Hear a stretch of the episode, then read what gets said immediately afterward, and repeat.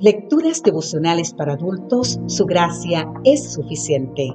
Cortesía del Departamento de Comunicaciones de la Iglesia Adventista del Séptimo Día Gascue en Santo Domingo, capital de la República Dominicana. En la voz de Sarat Arias. Hoy, 12 de febrero, un acto de fe. Leemos en el libro de Romanos capítulo 4, versículo 3, creyó Abraham a Dios y le fue contado por justicia. Abraham fue llamado por Dios desde Ur para ir a Canaán. La promesa divina implicaba convertirse en padre de multitudes y en hacer de sus descendientes una gran nación. Esta promesa fue cumplida inicialmente en Israel y posteriormente en la iglesia. Como señal del pacto y de la promesa, Dios le da a Abraham, que significa padre, venerado un nuevo nombre, Abraham, padre de muchedumbre. Además, el patriarca fue llamado amigo de Dios por su fe, su obediencia, su fidelidad y su intercesión. Te invito a leer el libro de Santiago en el capítulo 2, exactamente el versículo 23.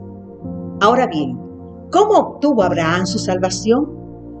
Pablo explicaba lo que dice la Escritura y nos muestra el buen camino para todo en la vida. Ir a la Biblia para ver qué dice la Escritura. Con toda razón decía Spurgeon que cuando una Biblia está hecha pedazos por su uso, quien la usa está entero. Interesante, ¿verdad? Y la Escritura dice que fue por fe. Ahora bien, dice el texto que le fue contado. Esta es una expresión contable que implica algo que fue depositado o transferido a la cuenta personal. La fe de Abraham le fue acreditada en su cuenta con Dios como justicia.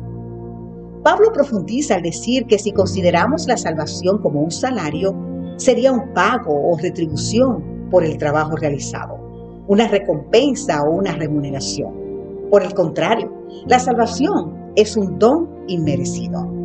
El pecador está privado, lejos, destituido, cuando la gracia de Dios no da una compensación por servicios ofrecidos. Él coloca a disposición su don gratuito que debe ser recibido y aceptado por fe. Los judíos tenían a Abraham por modelo de hombre justo y Pablo lo sabía. Ellos pensaban que su actuación y su fidelidad les habían hecho ganar méritos delante de Dios. Por eso, Pablo va al meollo de la cuestión para mostrar que es un modelo de fe y de andar siempre con Dios. El problema ha sido siempre el mismo. En los días de Abraham, de Pablo o en los nuestros, es la autosuficiencia la que nos lleva a la destrucción. Nadie quiere sentirse necesitado, dependiente. Todos quieren valerse por sus propios méritos. Pero es ahí cuando reconocemos nuestra necesidad, cuando permitimos que Dios actúe, cuando admitimos nuestra enfermedad, que el médico, el remedio y el tratamiento se aplican y resultan eficaces. Querido amigo, querida amiga, en la angustia de una noche, Abraham oyó otra vez la voz divina. No temas, Abraham, yo soy tu escudo y tu galardón. Será sobremanera grande. Te invito a leer el libro de Génesis, capítulo 15, versículo 1. La promesa parecía no cumplirse. Entonces suplicó por una evidencia tangible de que la promesa se cumpliría. Entonces el Señor le dijo que mirara las innumerables estrellas que brillaban en el firmamento, y mientras lo hacía, le fueron dirigidas las siguientes palabras. Así será tu descendencia. Y creyó Abraham a Dios y le fue contado por justicia.